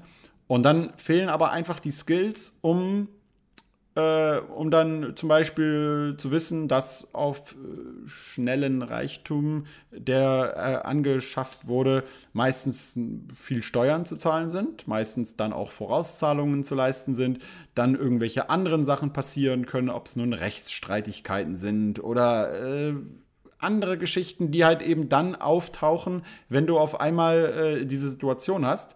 Und wenn du nicht genug Zeit hast, da reinzuwachsen, dann kannst du da so viel Scheiße bauen, dann war es es ganz schnell wieder. Ne? Ja, Und deswegen, vor, also. Vor allen Dingen, weil die Probleme ja auch ja dann exorbitant wachsen. Ich meine, wenn du halt langsam dein Vermögen genau. aufbaust, dann kriegst du halt so ein Problem nach dem anderen quasi und hast dann Zeit, dich damit genau. auseinanderzusetzen, löst das und dann ja. kommt das nächste. Wenn ich aber von heute auf morgen Multimilliardär werde, dann habe ich alle Probleme auf dem ganzen Weg auch von heute auf morgen. Ja. Deswegen ist es auch immer äh, also wir haben diese Diskussion auch ab und zu, wenn Leute halt sagen, so ja, mit Aktien irgendwie äh, Geld verdienen, das ist doch leistungslos und so weiter. Da sage ich immer so, das ist in keinster Art und Weise leistungslos. Also Vermögen zu erhalten ist, ist äh, was anderes als Vermögen aufbauen. Es ist nicht so schwer wie Vermögen aufbauen, das stimmt, aber es ist definitiv nicht einfach nur Beine hochlegen und nichts machen, weil Vermögen sucht sich immer den besten Besitzer. Und wenn du es nicht bist, dann wird es auf jeden Fall nicht bei dir lange bleiben. Ja. Da äh, ist ja so direkt noch eine das. Frage. Ähm, du beschäftigst ja. dich ja logischerweise auch sehr viel mit Aktien. Wo erkundigst du dich denn darüber? Also ich meine, ab, abseits jetzt von Büchern und so weiter, äh, liest du jeden Tag irgendwie die Financial Times oder wo siehst du dich da? Also ich habe ne, ein Abo bei, äh, beim Economist und äh, da lese ich eigentlich sehr gerne rein. Die haben eigentlich so eine ziemlich, sag ich mal, weltoffene Sicht auf, auf viele Sachen. Und dann lese ich natürlich noch Seeking Alpha sehr gerne. Das ist so eine Aktienplattform, wo auch äh, ja, unterschiedlichste Leute Aktienanalysen schreiben zu einzelnen äh, Aktien und so. Und dann äh, alle Aktien ist auch noch so eine andere Plattform, wo, wo ein Freund von mir Aktienanalysen macht. Ähm, aber insgesamt informiere ich mich am allermeisten direkt bei den Unternehmen selber halt, ja, auf deren Social Media Kanälen. Die haben ja dann auch so Investorgespräche, wo sie halt mit den Analysten sprechen oder auch manchmal Livestreams machen. Und eigentlich mehr oder weniger, manche machen das sehr gut, wie Netflix zum Beispiel. Ja, das ist eigentlich so immer mein Parade, Beispiel von genau, wie man es wie man's machen sollte. Ähm, wenn man jetzt zum Beispiel keine Ahnung von Aktien und von Börse hat und aber mal bei Netflix auf die Investor Relations Webseite geht, da findet man übersichtlich und einfach dargestellt in den Dokumenten die wichtigen Kennzahlen, die man, die, die eigentlich notwendig sind. Und die, die, ähm, das Management macht immer so bei YouTube auch so Livestreams, wo sie dann über, über das über die Projekte und über Netflix sprechen. Und das machen sie sehr, sehr, sehr äh, gut, finde ich. Ähm, und das ist immer die erste Informationsquelle eigentlich, weil alles andere ist ja irgendwo gefiltert, ne? Durch irgendeine andere Brille. Und, und äh, ja, durchs Internet hat man ja heute die Gelegenheit, direkt äh, sich zu informieren. Und das äh, manchmal lese ich aber auch einfach Wikipedia-Artikel da steht auch sehr, sehr häufig sehr viel äh, Interessantes drin und dann kann man, wenn man nochmal neuer, nochmal genauer nachlesen will, einfach in die, in die Fußnoten reingucken.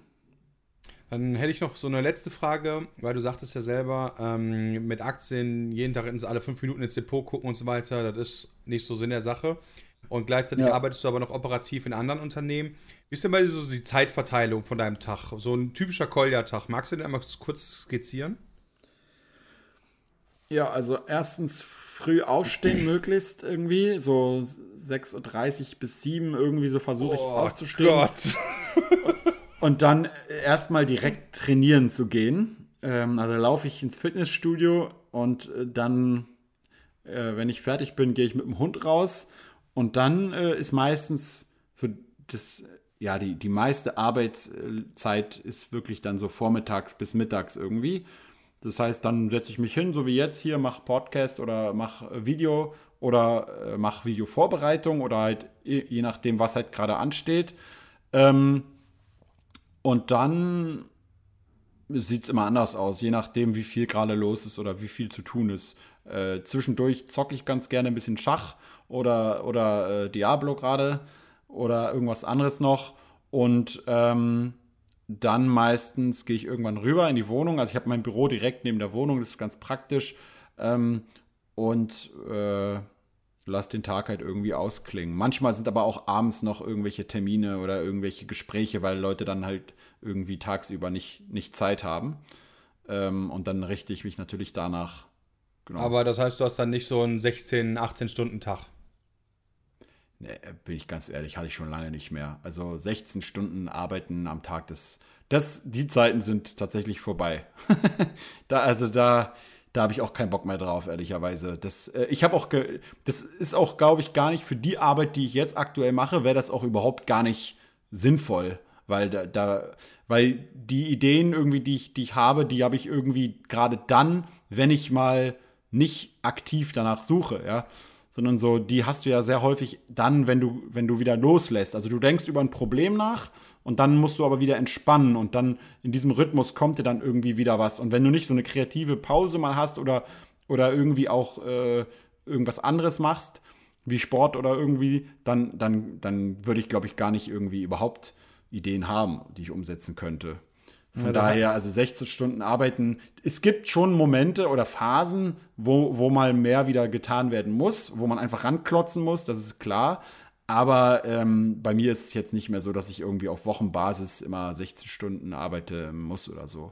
Ja, heißt das, äh, du bist also auch eins der Paradebeispiele, Einkommen abgekoppelt von Arbeitszeit. Ja, genau. Genau. Ja, das äh, ist doch erstrebenswert. Das ist eine Sache, die, Genau, das ist eine Sache, die, die, die man aber sehr häufig sich durch so 16 Stunden Tage aber erarbeitet halt, wo man halt früher, also ich weiß noch ganz genau, das war damals diese Zeit, wo ich, wo ich noch mit meiner damaligen Frau auch zusammen war und dann Kind ist gerade gekommen, ähm, Hund war auch schon da, ein anderer noch und dann liefen halt einerseits tagsüber die ganzen äh, Termine. Ich war ja Fitnesstrainer, habe also tagsüber anspruchsvolle Arbeit gehabt, nicht nur körperlich, sondern eben auch halt äh, ja normale Arbeit, die halt anstrengend ist. Und dann aber dann abends ging es los mit am Business arbeiten und so. Das war wirklich eine krasse Zeit. Da äh, ja, hätte ich auch jetzt gar keinen Bock mehr drauf. Und ich glaube auch, dass ich das, dass ich das gar nicht mehr durchstehen würde auf Dauer. Ja, kann ich, kann ich nachvollziehen. Man, man wird älter, auch mental, merkt man dann doch. Ja, genau. Also man mit, was heißt, ich glaube, man könnte sich wieder darauf hintrainieren, aber so von jetzt auf eben mal so wie früher geht's nicht. Das ja, merkt man ja auch beim Alkohol oder so. Ne? Also ich habe jetzt, ich habe viele Freunde, die irgendwie zehn Jahre jünger sind als ich oder so. Und die waren jetzt neulich auch zu Besuch hier auf der Insel und die haben dann da teilweise jeden Abend gesoffen, ja. Und wo ich immer gedacht habe, Alter, wie könnt ihr jeden Tag, jeden Abend saufen, ja? Das, ich bin dann den, den, ganzen nächsten Tag komplett im Arsch, wenn ich, wenn ich, wenn ich abends trinke. Und deswegen Studiums kann ich mir das auch. gar nicht erlauben. Ja? Während des, Studiums, während des Studiums weiß ich noch, war, äh, ich habe in den Niederlanden studiert und da Wahnsinn, war immer Donnerstags, Donnerstags abends war da immer äh, vor Wochenendsfete, hieß das. Ja. Und da gab es dann immer Wahnsinn. Getränke super günstig und so und äh, ja, mhm. also Freitags Uni war, ja, ich habe Uni trotzdem nie ausfallen lassen. Also auch viele meiner Kommilitonen haben das nicht ausfallen lassen. Wobei ich mich immer noch frage, wie wir das gemacht haben. Wir waren dann bis 4, 5 Uhr morgens da, komplett zu, drei Stunden geschlafen, ab in die Uni. Easy Snack heute denke ich mir, drei Stunden schlafen, Alter, Wahnsinn. geht euch noch gut. Wobei beim Schlafen, das ist auch, das ist auch bemerkenswert. Ich habe gemerkt, dass beim Schlafen äh, ich tatsächlich irgendwie weniger brauche als früher. Weiß nicht, woran das liegt, ja. Aber äh, da komme ich ohne Probleme jetzt mit so fünf, sechs Stunden irgendwie aus. Das hätte, das hätte früher nicht geklappt. Ja, aber wenn du vorher noch mit deinen Freunden auf, äh, auf Mallorca ordentlich Sangria gekippt hast, dann auch? nee, dann, dann nicht. Aber dann, ich, ich trinke echt wenig, muss ich sagen. Dadurch, eben genau dadurch, ja, weil ich habe einfach keinen Bock. Äh, bei, bei mir ist nämlich auch so, wenn ich nicht morgens irgendwie gut reinkomme in so einen Tag und produktiv was mache, dann, dann wird es nichts mehr. Ah, das okay. habe ich auch schon oft erlebt. Ich muss wirklich, ich schreibe mir meistens auch so ein paar wichtige Dinge auf, am Abend schon, die ich am nächsten Tag machen will. Das hilft extrem. Ja, kann das, ich also jedem da, empfehlen. Das kann ich auch jedem empfehlen, das habe ich auch. Ja, das jeder, also das ist wirklich der Number One äh, Punkt, wenn man produktiver werden will. Äh, so die wichtigsten Punkte am Abend davor schon aufschreiben. Ja, ich kenne viele, die halten das für spießig, weil also ich zum Beispiel äh, für Kalender spießig. tatsächlich mit Uhrzeiten, wo was erledigt werden muss. Okay, wow. Ich habe ich hab das mal bei Bill Gates gelesen, dass so sein Tag irgendwie in so 15 Minuten Blöcken eingeteilt ist. Ja, aber ich habe den, ich hab den in halbstündige Blöcke eingeteilt. Wow, okay, krass. Ja. Aber ich bin auch ganz ehrlich, auf der anderen Seite entlastet das meinen Kopf extrem, weil das, äh, also der Nachteil ist, das, was nicht in meinem Kalender steht, das existiert für mich einfach nicht. Ja. So hart wie es klingt. Aber auf der anderen Seite hast du so wirklich so, weil ich bin im Gegensatz zu dir, ich hasse früh aufstehen und ich werde richtig produktiv so ab 18 Uhr. Und dann so bis. Ach so, okay. So, äh, also. Verschoben. Ja, ich bin mega, ich bin da mega verschoben oder so. Ich habe auch früher im Studium und so weiter immer am liebsten die Nachtschichten gemacht und so Geschichten. Also so gegen 2 ja. Uhr ins Bett gehen ist so eigentlich genau mein Ding und äh, lernen am besten, wenn, wenn alle dann so Richtung Bettchen gehen, dann fange ich an, irgendwie Bücher zu lesen noch, ja. oder irgendwelche Artikel oder oder oder mich fortzubilden. Weil mich dann, mir geht halt keiner auf den Sack und kommt dann halt mal eben mit irgendwas. Das stimmt, das stimmt. Ja, ich habe auch damals äh, in der Zeit, wo ich das alles aufgebaut habe und so, habe ich auch teilweise äh, auch Nächte immer durchgemacht. Und das ist halt wirklich, wenn man sich so ein bisschen daran gewöhnt, mal irgendwie so jede Woche mal eine Nacht auch durchzumachen oder so, das ist wirklich heftig, weil, weil du halt wirklich auf einmal merkst, wie viel Zeit so ein Tag eigentlich haben kann und wie produktiv man dann wirklich wird, wenn man so die einmal diese Müdigkeit überwunden hat am Anfang, weil du wirklich von niemandem mehr gestört wirst, bei gar nichts. Ne? Und du kannst wirklich machen, was du willst. Das ist der Wahnsinn. Aber es ist natürlich auch eine Sache, die man nicht, nicht äh, da muss ich auch meinen, meinen Kollegen René immer so ein bisschen ermahnen, so, weil der ist manchmal übertreibt er das immer. Hat, neulich hat er, glaube ich, so eine 100 Stunden Wach-Challenge oder irgend sowas gemacht. Alter. Musste er dann noch irgendwann, musste er dann noch irgendwann abbrechen, aber dann, dann, dann musst du halt zwischendurch auch mal chillen wieder, ja. Ja, absolut, ja. Ja, gut, oder eben zocken, ne? Ja, oder halt zocken, definitiv. Ja, wo sitzt ich finde Zocken ist eigentlich ich, ich finde Zocken ist das beste ist der beste Ausgleich, äh, den man eigentlich nur haben kann, ja. Ähm, ich, ich zocke jetzt aktuell am liebsten gerade wieder Diablo 3. Äh, Neue Season hat vor ja. kurzem begonnen. Genau, ja, habe ich auch gespielt. Ähm, und das macht echt Laune. Ja, dann alleine und, oder hast du so eine Truppe irgendwie im Discord oder sonst so? am Anfang noch alleine. Ab und zu spiele ich jetzt auch mit Richie von der Börse. Der, der, mit dem mache ich ab und zu auch Videos zusammen. Von der Börse Stuttgart, ja. Sind, genau, genau. Heute Abend sind wir zum Beispiel verabredet und, und ab und zu spiele ich auch einfach so diese öffentlichen äh, Spiele da im, im, im, im Abenteuermodus. Ähm, und, und klingt mich dann irgendwo einfach mit rein. Aber ich bin ehrlich, was ich, was ich, äh, was Gaming angeht, nicht so der, der Multiplayer-Typ. Ich, ich, ich bin, spiel, zock schon ganz gerne auch einfach alleine für mich so und mach dann so meine eigenen Sachen. Auch bei irgendwie jetzt äh, den, den Playstation-Geschichten und so. Da habe ich es auch, auch alles mal probiert mit, mit GTA und mit Red Dead äh, und so weiter, aber habe dann irgendwie festgestellt, dass es mir mehr Spaß macht, einfach selber zu spielen. Ja, ist ja auch absolut legitim. Ich meine, dafür sind Spiele ja auch da, dass sie so viele Möglichkeiten geben. Ich habe das auch so phasenweise. So Manchmal bist du Phasen, da bin ich jeden Abend dann irgendwie nach Feierabend mit ein paar Freunden noch irgendwie im Discord. Und dann auch immer wieder zwei, ja. drei Wochen leckt mich alle am Arsch, ich will gerade keinen sehen. Ja, oder was ich halt, wo ich halt immer auch online sehr viel spiele, auch wenn es jetzt nicht, nicht halt als Gaming gilt oder so, aber ich, ich spiele ganz gern Schachturniere online. Äh, und da spielst du natürlich zwangsweise auch immer gegen, gegen andere Leute. Ja, ja aber ein Freund von halt, mir macht das auch. Das, halt, das sind immer diese 15 oder 20 ah, okay. Minuten Games, wa? Mit der Elo dann und so Geschichten. Ja, ja, genau. Also es gibt, meistens sind die irgendwie so eine halbe Stunde lang oder so, je nach, je nach, und es gibt unterschiedliche Formate und Strukturen halt. Und ähm, ist halt einfach eine Sache, die halt wirklich sehr, sehr, sehr fordernd ist ähm, und aber auch wahnsinnig viel Spaß macht. Genau. Ja. ja ist und schön. ansonsten zocke ich, zock ich halt das, was äh, auf, God, auf, God, of War kommt jetzt, glaube ich, ein neuer Teil raus, oder? Irgendwann? Äh, ähm, echt? Sollte dann, ist dann, what? God of War kommt ein neuer raus? Das äh, kann sein, weiß ich nicht. Dann. Ich habe irgendwas gelesen, glaube ich. Also ich habe den letzten Teil da damals gespielt gehabt, das fand ich so geil. Da habe ich gesagt, okay, wenn da ein neues Spiel rauskommt, dann. Aber ich glaube, ich, ich weiß es, ich habe es auch gar nicht verfolgt, aber die PS5 ist, glaube ich, ja immer noch irgendwie so schwer zu kriegen, oder? Äh, das ist tatsächlich eine Frage, die ich dir nicht beantworten kann, weil da habe ich natürlich aufgrund der, der äh, Gaming-Affinität, die wir haben, den Vorteil, dass wir solche Sachen meistens als äh, Leihmustergabe gestellt bekommen.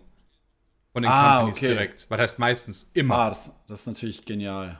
Oder, oder du zockst wahrscheinlich auch meistens am PC, würde ich mal sagen. Oder? Ich bin meistens am PC, ja. Wobei, die PlayStation ja. habe ich in letzter, also die PlayStation 5, die habe ich schon gekriegt. Da habe ich jetzt Returnal aktuell.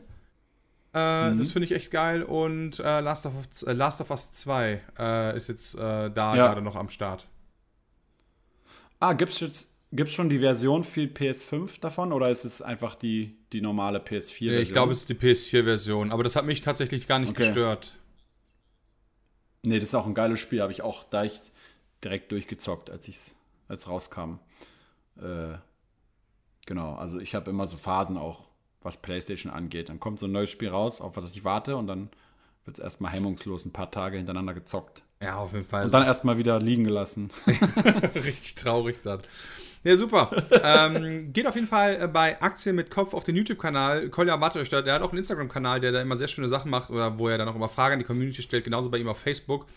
Ähm, habt ihr dann die Möglichkeit, quasi da ein bisschen mehr in der Interaktion der Community mit dabei zu sein. Wir haben jetzt knapp anderthalb Stunden, äh, eine Stunde 20 geknappt gequatscht. Mein Gott, ey. Geknappt. Äh, wenn man jetzt auf Deutsch könnte. vielen, vielen Dank. Ja. Ich hoffe, du hast ein bisschen Spaß. Ich hatte sehr viel. Auf jeden Fall, ja. Ich gefreut. Und äh, nicht vergessen, meine sehr geehrten Damen und Herren, nächste Woche einen neuen Podcast. Äh, da bitte wieder einschalten und äh, guckt auf jeden Fall bei Kolja, wenn ihr da irgendwelche Sachen wissen wollt. Der hat wirklich zu jedem Thema ein Video gemacht, von Erklärvideos, wie Optionen funktionieren, bis hin zu Meinungsvideos zu bestimmten Aktientiteln oder äh, auch Erklärvideos über ETF und und und und. Also definitiv eine Anlaufstelle, falls ihr euch da in dem Bereich auch noch ein bisschen mit beschäftigen wollt. Ich bedanke mich vielmals und bis nächste Woche. Tschüss. Danke, ciao.